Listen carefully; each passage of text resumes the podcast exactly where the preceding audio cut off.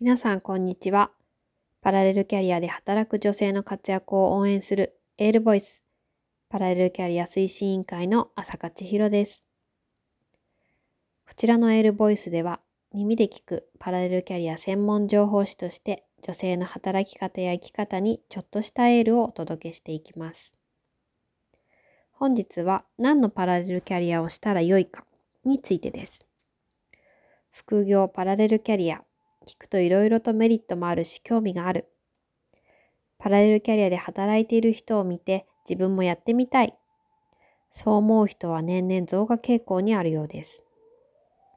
さて、会社にバレずにパラレルキャリアをやってみる方法や継続させるコツなど、この1年でお伝えしてきましたが、今回はパラレルキャリアスタートの最初の部分、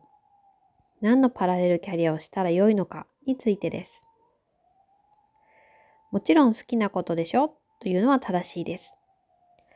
好きなことに対してワクワクしながら取り組めることがパラレルキャリアの最大の良さでもありますからね。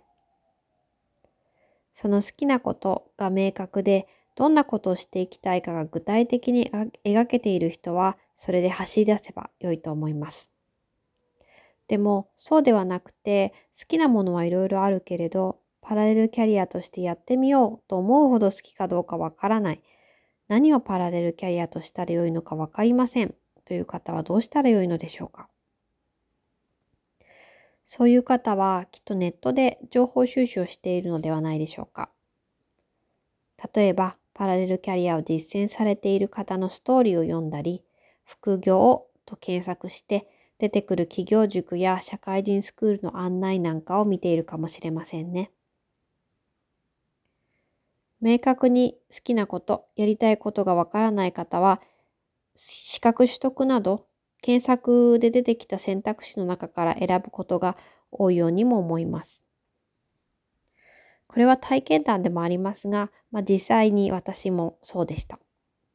なんとなく興味がありそうと思うものから資格取得の道に走りました。が、今ですね、まあ、その資格を生かして活躍しているかというとそうでもないんですね。ですが、結果としてその過程を生かして、現在は新たなパラレルキャリアの道を築いています。そういった方法もあります。さて、資格取得の道からパラレルキャリアに入ることは悪いことではありません。ですが、パラレルキャリアという言葉自体がもっと幅広く自分で役割となる選択肢を自由に作り出せるという意味を持つので、新たなスキルを身につけなきゃとか、資格取得をしなきゃというすでにある道に沿わなくても良いということを覚えておいてほしいと思います。きっとあなたが取り組みたいパラレルキャリアはすでにあなたの中にあるんですけれども、それがまだ認識できてないだけだと思います。こういった場合にコーチングとかそういったものが有効だとも思いますので、えー、っとそういったものを利用してみるのも手かと思います。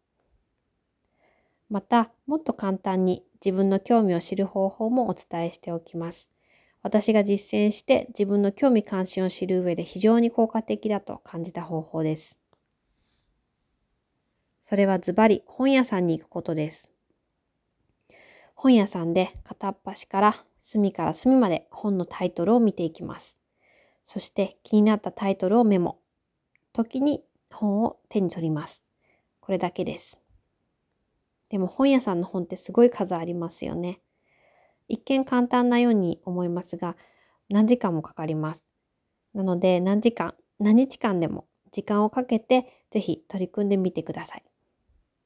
そして最後にメモした本のタイトル一覧を見ると、ああ、自分はこんなことに興味があったのかと気づくきっかけになると思います。意外と自分で驚くことも多くあります。これに気がつけたら大事なパラレルキャリアのスタート準備が整いました。次にそれを自分のパラレルキャリアにする方法、手段をですね、探していけばいい感じです。いかがでしたでしょうか？枠にはまらないでも大丈夫。あなただけのパラレルキャリアをぜひ見つけてみてくださいね。お聴きいただきありがとうございました。本日はパラレルキャリア推進委員会の朝賀千尋があなたにエールをお届けしました。